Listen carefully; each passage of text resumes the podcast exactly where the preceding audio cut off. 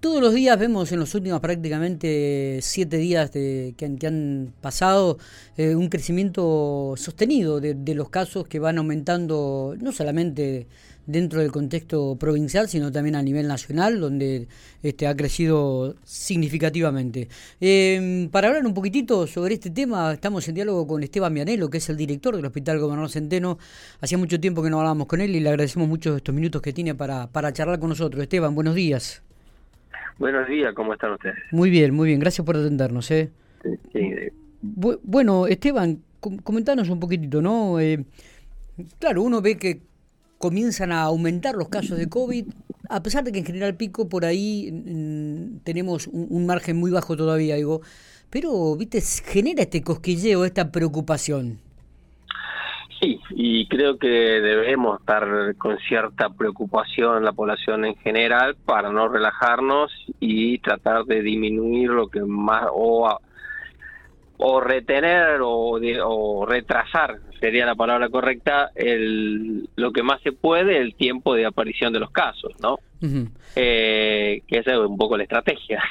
Claro, claro, claro. Eh, a nivel nación hay un aumento sostenido de casos, una persistencia, bueno, hay provincias que han tenido un impacto importante en el crecimiento. Bueno, la Pampa no excede, si bien es un crecimiento un poco menor, pero venimos una eh, con la aparición constante de casos todos los días, bajos, pero todos los días. Es una meseta sostenida de la aparición de casos. Claro, claro. Eh, eh, Esteban, eh, General Pico tiene alrededor de, se estima, 60.000 habitantes. El otro día estábamos leyendo las estadísticas que Nelly Urruchaga nos enviaba del centro de vacunación del hospital. Hay casi 57.000 personas, casi 58.000 con dos dosis ya. Y alrededor de 13, 14.000 personas que ya se vacunaron con la tercera dosis. Eh, esto hace de que, por ejemplo, General Pico, dentro del nivel de contagio que está teniendo la provincia de La Pampa, mm, sea eh, lento y, y sea... este eh, no tan creciente como Santa Rosa, por ejemplo? Mm, no sé, tendríamos que analizarlo de, otra, de otro punto de vista. Eh, la vacunación que impacta directamente en eh, la morbimortalidad, en la disminución de la morbimortalidad de, por COVID, eso está comprobado y está a la vista, ¿no? Pues todos los casos que hay, eh, la tasa de internación en unidades de cuidado intensivo y o en modulares, que en el caso nuestro es baja, digamos, en relación al porcentaje de positivos que hay. Entonces, eso también es, es, es, bueno, digamos, en, en, ese, en ese punto. Eh, entonces, eso hay, y hay unos datos a nivel nacional que se demostró que el paciente no vacunado o con dosis incompleta de vacunación estuvo mayor eh, tiempo internado con mayor morbimortalidad que el paciente con esquema completo de vacunación. Entonces eso este eso hay que tenerlo en cuenta eh, para poder para poder seguir confiando en la vacuna, seguir confiando en las medidas de prevención que aprendimos hace más de un año y medio atrás que es el uso del tapaboca, el lavado correcto de, higiene de mano, el uso de alcohol en gel, el distanciamiento físico y aprovechar que ahora viene todas las épocas de vacaciones, de eventos de despedida de año, que gracias a todo el esfuerzo de la comunidad en general y de los equipos de salud y de todo el mundo, hoy se puede estar disfrutando de este de esta situación que nos venía haciendo falta hace mucho tiempo. Pero no nos descuidemos, sigamos cuidando de esta situación eh, en este sentido, en haciendo mucho hincapié en el autocuidado. El autocuidado incluye también completar los esquemas de vacunación correspondientes.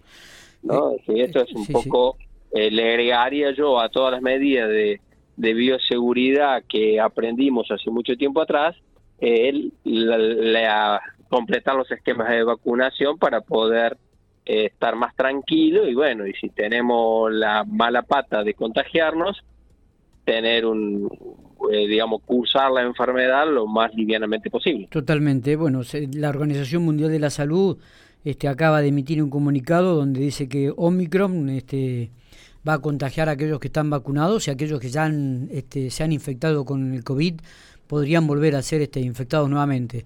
La, pregunta es, ¿estamos ante una tercera ola? ¿Esto es así? Eh, ¿Se analiza de esta manera en el ámbito de la salud?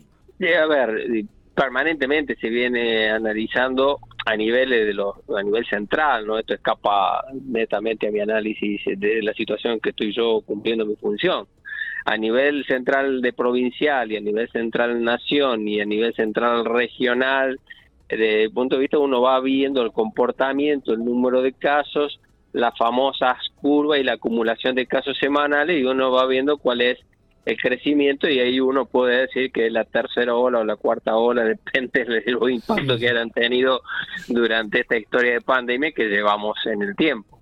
eh, es algo eh, netamente epidemiológico y es un análisis que dan, eh, digamos, los que se dedican puntualmente en base a los casos diarios y la acumulación de casos que se van dando en un periodo de tiempo acotado. Eh, Esteban, tomando como experiencia estos dos años ya que hemos vivido de pandemia, vamos a entrar en un tercer año con pandemia, eh, ¿qué repetirías y qué no harías tomando esta experiencia de estos dos años?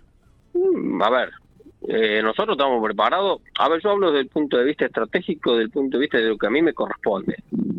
¿no? Es decir, hay decisiones que le corresponden a nivel central, que no son decisiones puntualmente, que un equipo de asesoramiento técnico asesora a decisiones políticas y estratégicas epidemiológicas para que hagan eh, lo mejor sanitariamente, lo más eh, eh, beneficioso para la población en general, desde el punto de vista epidemiológico y de la salud. Entonces, yo me, remito a, las estrategias que nosotros realizamos durante estos dos años de pandemia en el, en el hospital. Creo que hoy tenemos los equipos en stand-by. Eh, digamos, nosotros volvimos a abrir el hospital para poder hacer hospital, centro de salud, todos los centros de atención para poder atender a la población con sus patologías crónicas preexistentes y las patologías agudas estacionales. Entonces, hoy se nos mezcla la patología aguda estacional, se nos mezcla con el COVID. Entonces, tenemos esa alerta. Y también tenemos el hipertenso, el diabético, el que tiene sobrepeso, el metabólico, etcétera, etcétera, que viene con controles deficientes durante el último año, año y medio, por una cuestión de que se le recomendaba estar mm, tranquilo y evitar concurrir a los centros de salud por una cuestión del brote que realmente el 80% de la población estaba concurriendo positiva, eh, eh, con positivos. Entonces era muy complejo y, y, de una inseguridad desde el punto de vista epidemiológico exponer eh, aquellas personas que tenían de alto riesgo, que no estaban vacunados, a una situación de este tipo. Hoy toda esa población debería estar vacunada, porque si no se vacunó es por, por una decisión eh, que lo invito a cambiarla la decisión y que se vacune, una decisión personal de no vacunarse, eh, porque hoy ha demostrado que la vacuna tiene su efecto positivo en toda la población. Entonces, esto permitió que hoy se abra la atención mm, a toda la población en general para poder recuperar los controles perdidos en, esta población de riesgo habitual en la comunidad, ¿no? Claro, claro, claro, sí, sí, se entiende, se entiende perfectamente. Entonces, ¿qué no haría? Y tendría que verlo en el momento, a ver qué, cuál es la estrategia y en qué situaciones estamos. Yo mientras pueda tener el hospital abierto, lo voy a tener abierto si la situación epidemiológica me hace que el hospital tenga que volver a, tener una cierta estructura, cuando hablo hospital hablo del centro de salud en general, ¿no? Sí, sí, sí. Eh, el sistema de salud público, eh, que depende de, salud pública, eh, ha abierto en este sentido para poder dar esta respuesta que la comunidad está necesitando.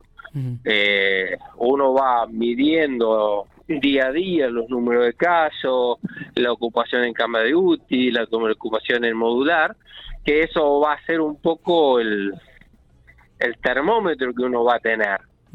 El número de casos positivos y están eh, cursando su enfermedad leve en su domicilio, aislados, bien, eso no, si bien es un acto de seguimiento y control, que no afecta directamente al sistema. Está bien. Digamos, no, no me, no me va a congestionar.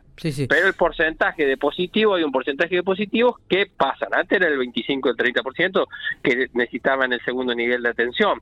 Hoy es mucho, hoy es menor. Mientras sea esto, bien, bienvenido sea. Claro. Eh, ¿Estás de acuerdo con el pase sanitario?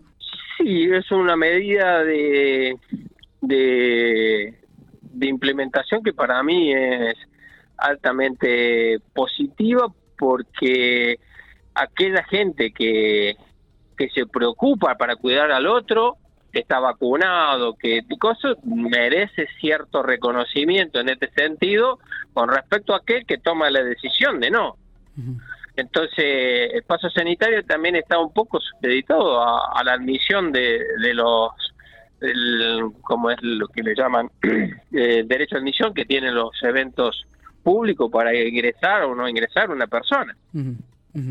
Eh, después de dos años de pandemia y viendo la actualidad, cuando uno sale a la calle, este, por ahí algunos respetamos, otros no tanto, mucha gente sin barbijo. A mí me miran como sapo de otro pozo porque suelo andar con barbijo solo dentro del auto. Pero el barbijo yo no me lo saco. Eh, claro, claro, digo, esa es una recomendación que, que, tendríamos que volver a remarcar, ¿no? Me parece, y más en estos momentos donde comienzan a surgir algunos números que de repente comienzan a hacer algún cosquilleo, ¿no? Preocupación. Sí, sí, yo, yo sigo insistiendo en lo mismo. El uso del tapaboca, eh, si bien diferentes normativas los van liberando con los espacios públicos, si yo salgo a caminar, bueno, si no salgo a caminar solo, salgo a caminar en familia, que es mi núcleo permanente, bueno, no ando con el tapaboca.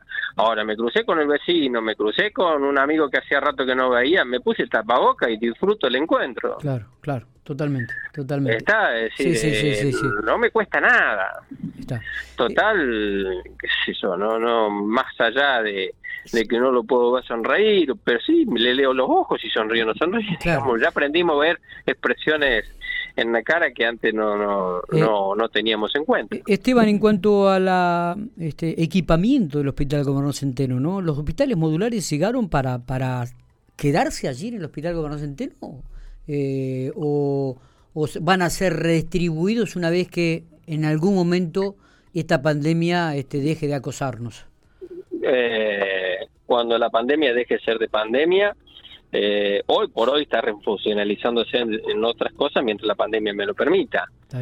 Yo tengo un área de modular con alguna internación general. Ah, bien. independientemente tengo otra área donde estoy con pacientes aislados COVID. Entonces, eh, mientras la pandemia me permita, mm, se voy, la primera refuncionalización es esta. Una vez que la pandemia se modifique el estatus sanitario de pandemia y pasa a ser una patología endémica con un abordaje de control y tratamiento, eh, que podamos tener otras herramientas más para poder combatir y frenar y o controlar y o recuperar a esta enfermedad, bueno, ahí veremos en definitiva cómo se reestructura los modulares, ¿no? Está bien.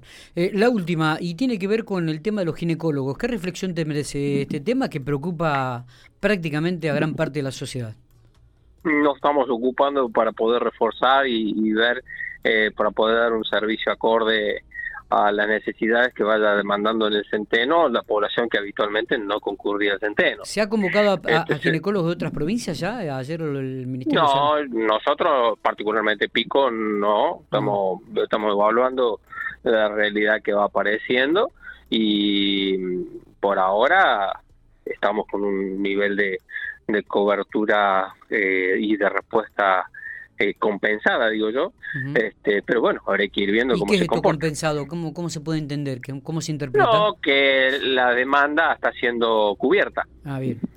Está, entonces en ese sentido, bueno, está haciendo. Y bueno, con respecto a los conflictos, y bueno, uno tiene sus visiones personales y bueno, y internamente deben tener su propia autocrítica de eh, qué han hecho bien y qué han hecho mal.